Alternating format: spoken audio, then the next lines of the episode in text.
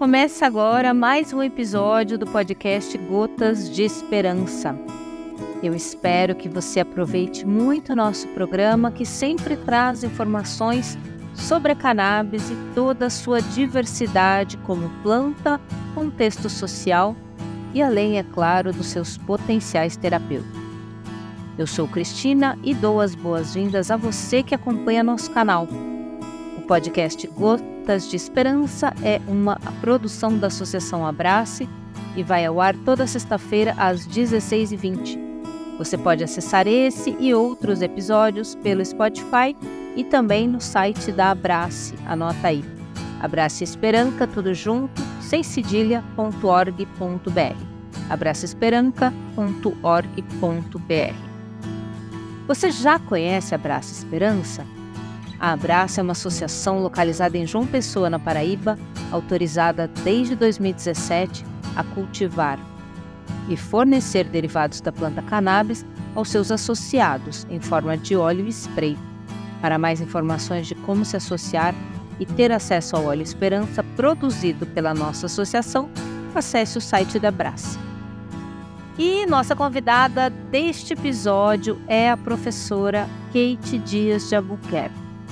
Ela é docente na Universidade Federal da Paraíba, possui graduação em farmácia pela, pela mesma Universidade Federal da Paraíba, mestrado e doutorado em farmacologia de produtos naturais e sintéticos bioativos, também pela Federal da Paraíba, em colaboração com a USP, Universidade de São Paulo de Ribeirão Preto. Chefe da disciplina de farmacologia e fundadora da disciplina Sistema Endocannabinoide e Perspectivas Terapêuticas. Da cannabis e seus derivados, sendo a primeira disciplina sobre cannabis numa universidade pública, ofertada para os cursos de medicina, biomedicina, farmácia, enfermagem, odontologia, nutrição, fonoaudiologia, terapia ocupacional e biotecnologia. A professora Kate também é fundador e coordenador do PET Cannabis UFPB, que é uma pesquisa de extensão em cannabis medicinal da Federal da Paraíba. Ela é professora titular do programa de pós-graduação em cannabis ativa da Sociedade Brasileira de Estudos da Cannabis, a SBEC, e participa como professora colaboradora do programa de pós-graduação em neurociência cognitiva e Comportamento e do Programa de Pós-Graduação em Psicologia Social da Universidade da Paraíba. Professora Kate vem atuando em pesquisa clínica com produtos à base de cannabis em diferentes doenças, como epilepsia refratária, transtorno do espectro autista e epidermólise bulhosa, e na área da odonto também. Professora Kate, um prazer recebê-la aqui no nosso canal. A família Brace agradece a sua participação. Seja bem-vinda, tudo bem com você? Olá, Cris, tudo bem? Quero inicialmente agradecer o convite. É um prazer estar aqui conversando com vocês. Nós que agradecemos. E é, hoje a gente vai falar sobre as suas pesquisas, sobre a sua experiência aí com cannabis no mundo acadêmico um, parabenizando aí por ser a primeira a primeira universidade que tem uma cadeira sobre o sistema endocannabinoide que é, a gente vê que outras universidades têm seguido esse modelo, né? E falar um pouco da importância dessa, dessa disciplina, dessa, desse tema e desse conhecimento que até então é, nenhum profissional que passou principalmente os profissionais da área de saúde, médicos, é, farmácia, enfim, não tiveram acesso a esse tema, né? Então, fala um pouco da importância de ter a disciplina de sistema endocannabinoide para alunos de graduação. Então, é, essa disciplina nós construímos, elaboramos o plano de curso. Desde 2018 que a gente vem elaborando esse plano de curso e esse plano foi aprovado pelo Conselho Superior da Universidade, o CONCEP, e a gente conseguiu iniciar nossas aulas. Tivemos a primeira turma presencial em 2019. E essa turma, é, vários alunos, muitos cursos da graduação da área de saúde, eles participaram, né, como alunos da nossa disciplina. E eles, essa demanda já era uma demanda dentro da UFPB que os alunos estavam é, esperando. Então, assim, eu venho fazendo extensão, projetos de pesquisa desde o final de 2015, início de 2016. Então, em nossa universidade, é, a gente trabalhava muito essa parte educativa, né, da cannabis terapêutica, dos benefícios da planta. Então, assim, era uma demanda que vinha dos alunos para nós, sendo professora, é, principalmente os meus alunos da medicina, né, que concluíam iam para iam a clínica trabalhar e os pacientes, né, com a demanda que a gente vê muitas doenças graves, refratárias à terapia convencional, e eles chegavam para mim, professora, estão chegando muitos pacientes com doenças graves, que a gente não consegue, né, controlar e melhorar a qualidade de vida com a terapia que nós temos. E a gente sabe que a cannabis tem, pode trazer esse benefício, mas eu não me sinto seguro em prescrever cannabis, porque eu não vi isso na graduação. Então, era uma fala recorrente né, de muitos alunos que passaram por mim, e a gente fazia esse projeto educativo, a gente faz, na verdade, atualmente também, esse projeto educativo, mas para mim faltava algo. E eu precisava colocar essa, esse conhecimento fazendo parte do currículo desses alunos, desses futuros profissionais de saúde. Então, foi quando a gente elaborou essa disciplina, esse plano se começamos em 2019 com a nossa primeira aula é, presencial. Então, assim, era uma demanda e a gente conseguiu suprir essa demanda porque é de fundamental importância esses alunos terem esse conhecimento para quando eles lidarem com o público, com os pacientes, eles terem um mínimo de conhecimento acerca dos benefícios da planta, os possíveis efeitos colaterais que são mínimos, mas é importante esse conhecimento porque a sociedade está almejando algo né, para o tratamento onde a terapia farmacológica clássica, convencional, não está suprindo essa demanda. Então, foi muito importante isso. Exatamente, é uma falha, uma falha não, mas é uma lacuna no currículo da, de diversas profissões, né? É, medicina, farmácia, nutrição, enfim, as profissões que estão no atendimento básico de saúde, né?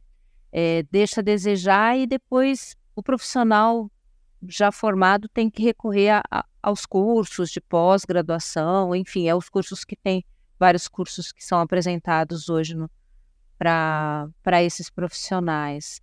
E a, o PEX Cannabis, o que, que é esse programa de extensão? O que, que, ele, que, que ele traz? É, quem pode participar? Como que ele funciona? Então, o PEX Cannabis foi é, um nome, vamos dizer assim, uma, uma marca né, que a gente batizou, registrou dentro da UFPB. E esse programa ele é um programa de pesquisa e extensão tá, com a cannabis sativa, com a, o uso terapêutico da cannabis sativa.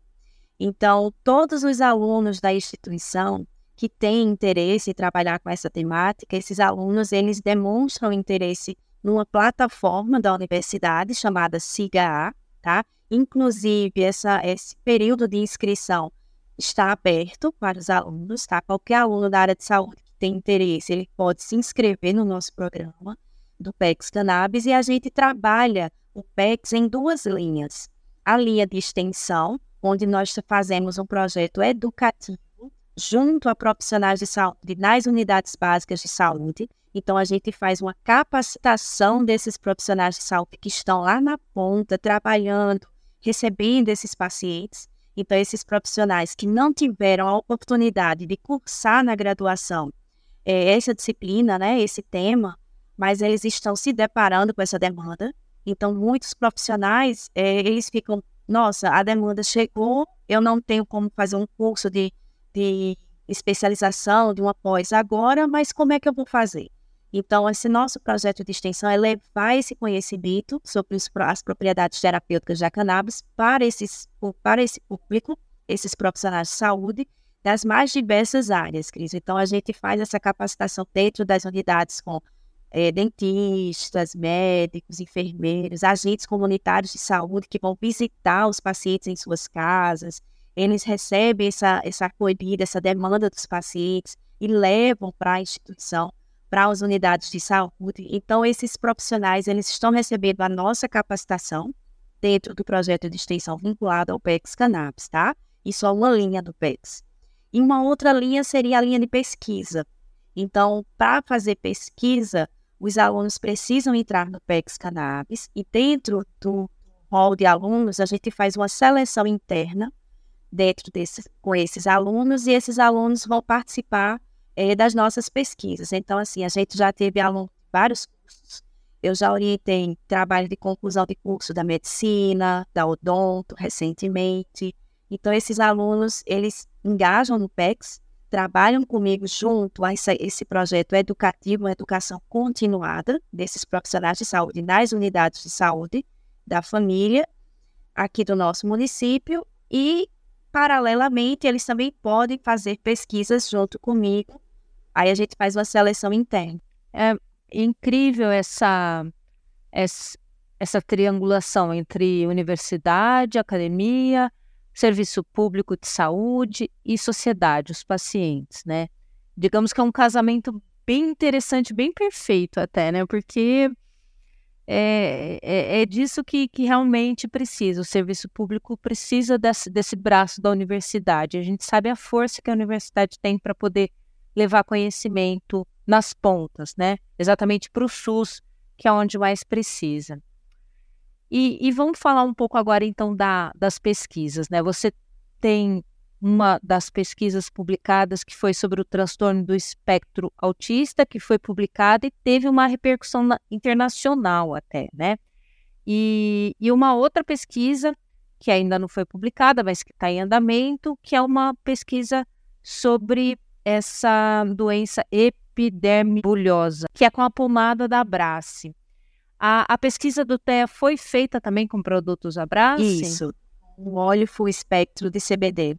E, e conta um pouco dessa pesquisa do, do transtorno do espectro autista. O que, que essa pesquisa revelou? O que, que vocês é, descobriram e entenderam com essa pesquisa? Então, Cris, é, essa nossa pesquisa, ela tem um desenho, né, clínico, um desenho acadêmico, um desenho estruturado dentro dos moldes de pesquisa que a gente chama que é um desenho de estudo padrão ouro. O que é que isso significa?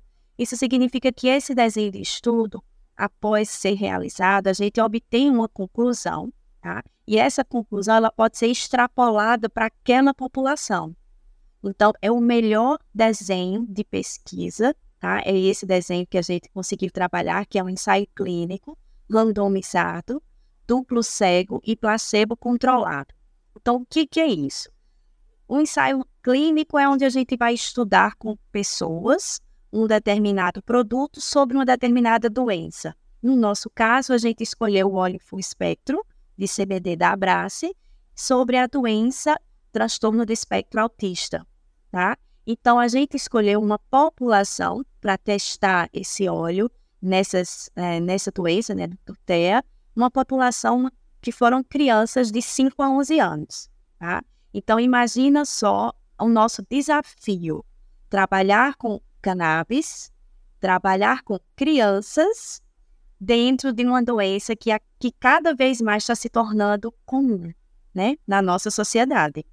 Então, foi um desafio e, para nossa alegria, a gente conseguiu resultados extraordinários que resultou numa publicação que está tendo uma, um, vamos dizer, um impacto internacional muito grande. Por quê? Porque esse desenho crianças nessa faixa etária foi o primeiro ensaio clínico do mundo tá, a ser utilizado com um óleo full espectro de CBD nessa faixa etária né, das crianças. Então, o grupo de Israel realizou um desenho idêntico ao nosso. Eles até publicaram né, dois meses antes do nosso, mas a população, o grupo populacional foi diferente. Então, a faixa etária das crianças utilizadas, é, que participaram, na verdade, grupo lá de Israel foi uma faixa etária diferente da nossa, uma faixa etária maior, tá? Mas dentro da, dessa faixa etária de criança de 5 a 11 anos, o nosso trabalho foi o primeiro do mundo.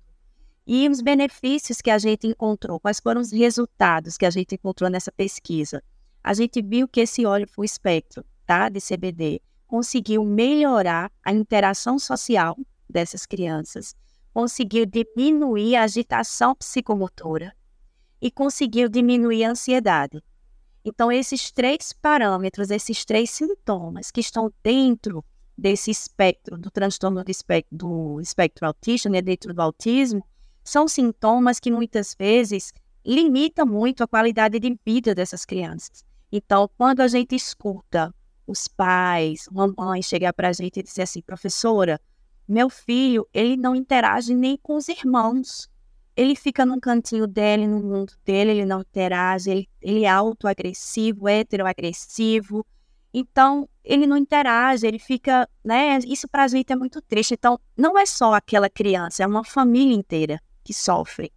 Então, quando essas, essas crianças participaram da nossa, do nosso estudo e a gente viu uma melhora né, na interação social, essa mãe chegou para a gente e disse: professora, meu filho que não interagia com os irmãos, ele está sentando no chão, brincando com crianças da rua, que ele nem, nem conversava. Então, isso para a gente, queridos, assim, o artigo é importante, claro, mas muito mais importante do que fazer currículo, eu costumo sempre dizer isso, é ajudar as pessoas, sabe? E a gente está conseguindo isso, isso está me deixando muito feliz, porque o retorno é um retorno, assim, impagável, sabe? Não há nada que pague você escutar que houve uma melhora na qualidade de vida daquela criança e daquela família. Então, isso é muito, a gente fica muito feliz. E só voltando um pouquinho para explicar o desenho, no nosso desenho, quando a gente fala assim, ensaio clínico randomizado, significa dizer que foi feito um sorteio de forma aleatória, onde a gente dividiu os grupos das crianças, tá? Então, a gente, essas crianças, a gente abriu um momento de recrutamento é, a gente viu se essas crianças elas se enquadravam dentro dos critérios de inclusão e exclusão. Uma vez tudo certinho, tudo ok, a gente faz uma randomização tá, para dividir esses grupos. Então, a gente teve crianças em todo o espectro, tá, dentro de todo o espectro, desde o leve ao moderado até o grave. Então, para que essas crianças fossem distribuídas dentro do grupo de forma homogênea, a gente fez esse sorteio essa randomização. E a gente chama duplo cego por quê? Porque nem os pesquisadores sabiam em que grupo a criança estava, não sabia se ela estava tomando placebo ou se ela estava tomando o, o óleo, né, contendo CBD na sua maior quantidade. E nem as crianças sabiam, né? nem as famílias, nem os pais sabiam. Então, eles recebiam os frascos idênticos, não havia nenhuma característica assim, que pudesse é, identificar se era placebo ou não. Então, tanto estavam cegos os pesquisadores quanto as famílias e as crianças. Então, por isso que esse estudo ele é dito padrão ouro, porque quando aquele resultado, aquela conclusão, a gente alcança aquele resultado final, aquela conclusão, é uma conclusão muito real do efeito da substância. Entende? Não existe aquela história de efeito placebo. Ah, eu melhorei porque eu sabia que eu estava tomando aquilo. Não ninguém sabia o que estava usando, nem os pesquisadores não sabiam em que grupo cada criança estava. Então, esse desenho de estudo é um desenho muito importante, muito bom quando a gente quer fazer uma avaliação clínica, um estudo clínico, é para ter um, um resultado final, uma conclusão bem fidedigna, vamos dizer assim. Quantas crianças eh, participaram dessa, de, dessa pesquisa, professora? Foram 62 crianças. Um bom número, né? Um bom número. O Brasil, ele, é, ele renasce para a ciência, né?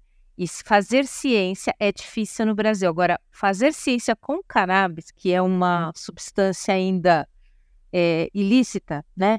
É, deve ser mais difícil ainda. Você teve algum tipo de, de entrave burocrático dentro da universidade? Então, é, pegando um gancho na sua fala, fazer pesquisa no Brasil é se fazer pesquisa com cannabis, mais difícil ainda, e juntar cannabis e criança, mais difícil ainda. Mas, assim, Cris, a gente não teve nenhum entrave, tá? A, nosso projeto, a gente fez um projeto muito bem escrito, deixando esse projeto bem redondinho. A gente colocou toda a documentação necessária. Então, assim, os avaliadores né, do, do Comitê de Ética, quando receberam o nosso projeto, ao avaliar a escrita, ao avaliar todo o desenho, todo o protocolo clínico, então, assim, não havia como não aprovar, sabe? Então isso nos deixa feliz. É claro que sempre há um ou outro que, nossa, é com criança, vai usar maconha em criança, como assim? Mas quando a gente fecha esse protocolo clínico, a gente tem um médico, né, que esse projeto foi projeto de doutorado do Estácio, que é um psiquiatra da infância e da, da adolescência, especialista em autismo, a gente mostra que a gente está fazendo um trabalho sério, tá? Então, isso fez com que até o próprio né, comitê de ética ficasse seguro em aprovar um projeto assim. Não é qualquer projeto que chega que vai ser aprovado com cannabis juntando com criança. Então, nesse sentido, a gente não teve né, nenhum entrave burocrático, pelo contrário. Agora, no início das minhas pesquisas, eu encontrei, sim, alguns entraves. Eu fui uma, a primeira pesquisadora aqui da UFPB a começar a trabalhar com a cannabis. Então, assim, quando chegou o projeto. Conta, e aí? Lá veio o maconheiro, é. o pessoal apontava no, no corredor ali da, do instituto. Ixi, lá vem a, a que fala de cannabis. Era engraçado. Bem assim, é, né, professora? Exatamente assim, Cris. Era engraçado. Quando eu passava assim nos corredores, aí alguns alunos falam: Ah, é aquela ali a professora da maconha. É ela que está estudando maconha. e eu passava e escutava, eu ria, assim, sabe? Mas é, eu gosto de dizer para os alunos: eu sou a professora da maconha com muito, muito orgulho, porque eu sei que é essa planta que está melhorando a qualidade de vida de pessoas e de famílias. Então, eu tenho muito orgulho de estar nessa luta desde 2015. E assim, logo no início foi bem complicado, inclusive com colegas até, né, do, da, da universidade. Então, assim, Kate, você vai trabalhar com isso agora, sabe? Aquela, aquele espanto. Sim, é compreensível, né? Porque a gente está diante de uma planta que foi, nossa, uma planta usada há milênios pela humanidade. A gente sabe, a gente ninguém está inventando roda. A gente sabe das propriedades terapêuticas, mas diante dessa lacuna, né, de proibicionismo. Então, fica mesmo complicado a gente chegar de uma hora para outra e começar a fazer né, pesquisa, mesmo sendo dentro da academia, onde esse preconceito não deveria acontecer. Mas somos seres humanos, né, o preconceito está nos seres humanos, não na instituição. Então, no início foi um pouquinho complicado, mas hoje, nossa, eu tenho tantos parceiros em tantas áreas, pessoas de outras é, de outros centros, sabe? Quando, quando querem estudar com cannabis, aí vem falar comigo, pessoas que vêm de outras instituições, mandando e-mail, professor, eu quero fazer mestrado aí com a senhora, quero fazer doutorado. Então, assim, hoje está bem mais fácil do que quando eu comecei. Pois é, e, e você estava falando da, do desenho da, da pesquisa, né? Que foi é, o Comitê de Ética viu que era seguro. E é seguro também o tratamento, né? Assim, para gente, para quem está acompanhando esse, esse programa hoje, sua entrevista, é importante a gente deixar claro que é um tratamento seguro, é, que não tem uma, uma reação adversa, não vai ter uma, algo que possa ser complicado para a pessoa, como um opioide, por exemplo, um remédio mais, mais agressivo. Né? A gente está falando de um fitoterápico, usado há milênios pela, pela, pela humanidade e que é seguro, né? Que hoje em dia quem os médicos que receitam, os pacientes que usam sabem que é um, um tratamento seguro, né? Mesmo para criança, mesmo para idoso, enfim, né? Tanto é que a gente vê aí é, pessoas com Alzheimer tendo é, uma, uma melhora na condição de vida, tem muita gente relatando isso, né? E vamos falar então também sobre essa sua segunda pesquisa com a pomada da Brace, que está sendo ainda é, trabalhada, a pesquisa ainda está acontecendo, que é para epidermólise bulhosa. O que, que é essa doença e como é que está sendo feita? O que que você já pode dar um spoiler de alguma coisa da pesquisa para gente? Posso, posso sim. Então, a gente está trabalhando. Saímos da área da neurologia, comecei com epilepsia, fui para autismo, saí dessa área da neurologia e fui para a área da dermatologia. Então, na área da dermatologia, nós temos uma grande parceira, uma grande amiga, que é a doutora Renata. E a doutora Renata, ela é chefe né, do Centro de Referência de Epidermólise Bolhosa no Hospital Universitário, o Aldo aqui na UFPB. E ela está junto com a gente nesse, nessa pesquisa da epidermólise. A epidermólise, Cris, ela é uma doença rara, é uma doença grave. Infelizmente, não tem cura, tá? e ela se caracteriza por uma fragilidade capilar.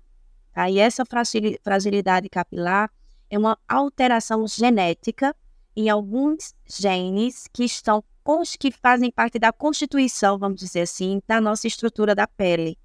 Então, quando a gente tem uma má, má formação, quando a gente tem uma, uma, vamos dizer assim, uma fragilidade estrutural na nossa pele, aos mínimos traumas, essas pessoas elas começam a gerar bolhas na pele. E essas bolhas, elas inflamam, elas doem. Imagina uma, quando a gente se queima, assim, coisa pouca, a gente está cozinhando e queima o dedo, aquilo já dói, né? Imagina essa dor na extensão inteira do seu corpo. E às vezes são lesões muito, muito grandes, tá? Então, essas lesões que acontecem, que acometem essas pessoas aos mínimos traumas, você às vezes vai, por exemplo, quando é uma criança, você vai pegar aquele bebezinho no colo, só em você pegar, é como se a pele tivesse uma grande fragilidade e ela descamasse. E aquilo inflama, dói, coça bastante. Então, isso traz uma repercussão na qualidade de vida dessas pessoas, uma repercussão, assim, muito ruim. Sem contar com todos esses sintomas, né, da EB, da epidermólise bolhosa, que eu estou te falando, ainda tem um estigma, porque essas pessoas elas precisam andar com proteções, né? Então elas andam com curativos, elas andam enfaixadas. Algumas pessoas parecem até umas múmias, porque ficam com os braços, o tórax, os, as pernas. Então, assim, é uma, é uma doença bem séria. E por ser uma doença rara, só para você ter uma ideia, no Brasil, a gente tem cerca de 850 casos. É nada, né? Para a população do Brasil, é nada. Então, a ciência, né? Vamos dizer assim, a ciência, dificilmente nós temos investimento para estudar doença rara. Por quê? Hoje em dia isso está mudando, né? Ainda bem. Mas esse investimento é pouco, porque não vai resultar em um produto para ser utilizado por uma grande quantidade de pessoas. Então, assim, muitas vezes a indústria não tem interesse em financiar. Não gera não lucro, gera lucro né? isso. Então, assim, por que, que eu vou financiar, gastar tanto dinheiro, trabalhar anos para gerar um produto para usar em 850 pessoas, né? No Brasil inteiro. Só que a gente tem que pensar que cada pessoa ela é única naquela família. Cruel isso, né? Muito. né? Cruel esse pensamento. Muito. E existe crise, infelizmente existe. E quando a gente fala de doença rara, aí é, é que, assim, é como você falou, é muito cruel, sabe? Porque são crianças, são adultos, são pessoas que precisam ter uma qualidade de vida mínima, né, para poder ter uma rotina. Mas essas pessoas não saem de casa por estigma. Alguns, alguns chegam, será que isso pega? Né? Porque são lesões bem sérias. Então, será que eu vou me contaminar com isso? Será que eu vou pegar? Então, assim, existe esse estigma, né? E a gente precisa trabalhar esse estigma, porque para a pessoa já é difícil ter uma doença dessa, porque dói muito. São lesões gigantes, assim, muitas vezes acomete o corpo uma grande área, né? Então, assim, além dos sintomas que estão atrelados à própria doença, a gente tem os sintomas da estigmatização, tá? Então, é bem complicado. E a gente começou a trabalhar com a pomada de cannabis, da Abrace. E assim, quando eu comecei a estudar essa doença, eu vi que essa pomada poderia trazer um benefício, sabe? E aí a gente, essa, essa doença ela não tem um tratamento certo, sabe, Cris? Assim, não, o paciente vai usar um tratamento que vai melhorar. Não, pode melhorar, pode não melhorar. Não existe nada, é, vamos dizer assim, que seja direcionado para a doença. Não a gente tem tratamento sintomático. Então, se está com prurido, você usa uma substância para diminuir a liberação de histamina, diminuir coceira. Se está com inflamação, usa um anti-inflamatório, coisas bem sintomáticas, tá? Então, quando eu comecei a estudar, que eu vi né, essas lesões, que eu vi assim, a preocupação dos pais, e nossa, eu fiquei, não, eu tenho que, eu tenho que ajudar essas pessoas, eu tenho que fazer um projeto, eu tenho que descobrir, tentar descobrir alguma coisa que possa melhorar a qualidade de vida dessas pessoas. E como eu já vinha estudando cannabis desde 2016, então eu já sabia um pouquinho das propriedades dos fitocannabinoides, né? E quando eu me deparei com a pomada da Abrasa, eu disse, não, gente, é, sabe aquela história chave e fechadura? Chegou na hora certa, uma forma farmacêutica interessante para tratar essa, tratar essa doença. Então eu conversei com a doutora Renata, ela disse, não, Kate, vamos tentar, porque a gente não tem nada. O que, que assim, as pessoas usam são curativos caríssimos, pagos pelo SUS. Ou seja, nós estamos pagando esses curativos caríssimos, que não surtem muito efeito, sabe, Cris? Aí ela topou, a gente fez um projeto, um ensaio clínico, randomizado, duplo cego ou placebo controlado. A gente entrou em contato com a Abrace, é, o Cassiano disse, não, Kate, o que você precisar a gente apoia e eles forneceram gratuitamente a pomada e o placebo para o nosso estudo. A gente passou no comitê de ética, foi aprovado também esse projeto. E a gente começou esse projeto no finalzinho de 2021, começo de 2022, plena pandemia, né? E a gente conseguiu é, executar esse projeto. Os meus alunos, o primeiro aluno, tá, que começou esse projeto hoje, ele está atendendo Hoje ele é médico de uma unidade básica de saúde aqui do nosso município, né, que é o Igor. E foi o TCC dele. Ele disse, Kate, eu quero muito fazer o meu TCC do curso de medicina com você. Eu quero muito estudar EB. Quando ele passou pela, pela parte da clínica no hospital, ele se deparou com essa doença, viu a raridade, viu o sofrimento. Ele disse, Kate, vamos fazer alguma coisa, vamos estudar isso. Aí a gente sentou, elaborou esse projeto e ele disse, não, quero ser meu, que seja o meu TCC. Então, o Igor defendeu o TCC dele. É, a gente estudou inicialmente em uma criança de 4 anos, é uma menina. Essa doença, Cris, ela não, não, não existe um gênero específico. Ela atinge ambos os gêneros, feminino e masculino, em qualquer idade. E essa doença genética pode acometer qualquer um, tá? É, então, ele estuda, ele, a gente conversou com a doutora Renata, ela disse que tem uma menina e essa menina, ela tem epidermólise bolhosa do, do tipo grave, que é, um, é a epidermólise bolhosa distrófica, tá? Então, é um, ela é bem grave e ela sente muita dor. A gente usa curativos, tratamentos né, sintomáticos, mas não tem muito resultado. As lesões não fecham. Aí eu disse, Renata, vamos fazer com ela? Ela, ok. Aí a gente chamou a menina, os pais, então a gente começou esse tratamento com ela. Ela no início chorava, Cris, ela chorava porque tinha que ir para o HU, né? Ela era cadast paciente cadastrada no centro de referência que é lá no HU, com a doutora Renata, e ela chorava porque ah, quando tiravam os curativos lá no HU, doía, doía muito. E uma criança de quatro anos. Então, assim, quando a gente começou esse estudo e ela começou a melhorar, ela tinha uma lesão no tórax, que era quase o tórax completo dela, sabe? E ela tinha uma lesão que esse, essa lesão no tórax há dois anos não cicatrizava. Ela usava tratamentos, diversos tratamentos, isso a doutora Renata acompanhando, e não cicatrizava. Então, quando ela começou a fazer o estudo com a gente, que usou a pomada Cres, em 70 dias, a lesão do tórax fechou completamente. E era uma lesão grande. O prurido e a dor simplesmente cessaram ela não sentia mais dor, ela não sentia mais prurido. E ela vinha para o hospital porque a gente fazia as avaliações para tirar as fotos, para fazer os registros. A gente avaliava em determinado intervalo de tempo. E no início era difícil para ela porque ela já ia, né? Mas nunca sentia melhora. E quando ela começou a usar a pomada, chegou um momento que ela até falou para a mãe, assim, num dia que ela foi para fazer o curativo, e a gente fazer o registro, ela disse: Mamãe, eu estou muito feliz porque eu vou para aquele lugar. Ela nem chamava hospital. Eu vou para aquele lugar e eu sei que eu vou ficar curada, mamãe, porque eu não estou sentindo mais nada. Aí aquilo assim, sabe?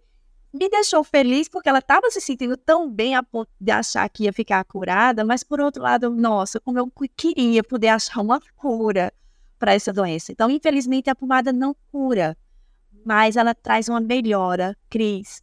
Assim, traz alívio, muito né? alívio. E essa criança não estudava, ela voltou a estudar, ela voltou para a escola, ela conseguiu frequentar as aulas, sabe? Então, foi assim uma, uma reviravolta na família inteira. Né? Então, a pomada se trouxe um benefício muito bom para essa criança. E quando é que vai ser publicada essa, essa pesquisa? Ela ainda tem. Vai demorar um pouco para a gente ter os resultados, poder alardear para o mundo? então, esse relato de caso dessa criança de 4 anos, que foi o TCC do meu aluno é, de medicina, o Igor, esse artigo ele já foi submetido, tá? Esse, ele está na fase tá. de avaliação para publicação. Mas a gente continuou o estudo e hoje a gente está com. Aqui na Paraíba, nós temos 14 pacientes com EP cadastrados. E a gente está fazendo esse estudo, nós já é, analisamos seis pacientes. Então, a gente vai ficar o ano de 2023, terminar o ano de 2023 e vamos até abril de 2024 para tentar terminar, né, tentar é, recrutar esses outros pacientes aqui da Paraíba, do estado da Paraíba, para a gente fechar esse grupo e aí sim a gente publicar um ensaio clínico com N maior, porque o caso é, dessa menina foi um relato de caso, tá? E esse projeto, ele continuou, essa pesquisa continuou, e como a gente teve uma população maior, uma amostra maior, aí deu para a gente fazer esse ensaio clínico randomizado, duplo cego placebo controlado, que vai ser finalizado no ano que vem. Aí, após finalização, a gente vai publicar esses resultados.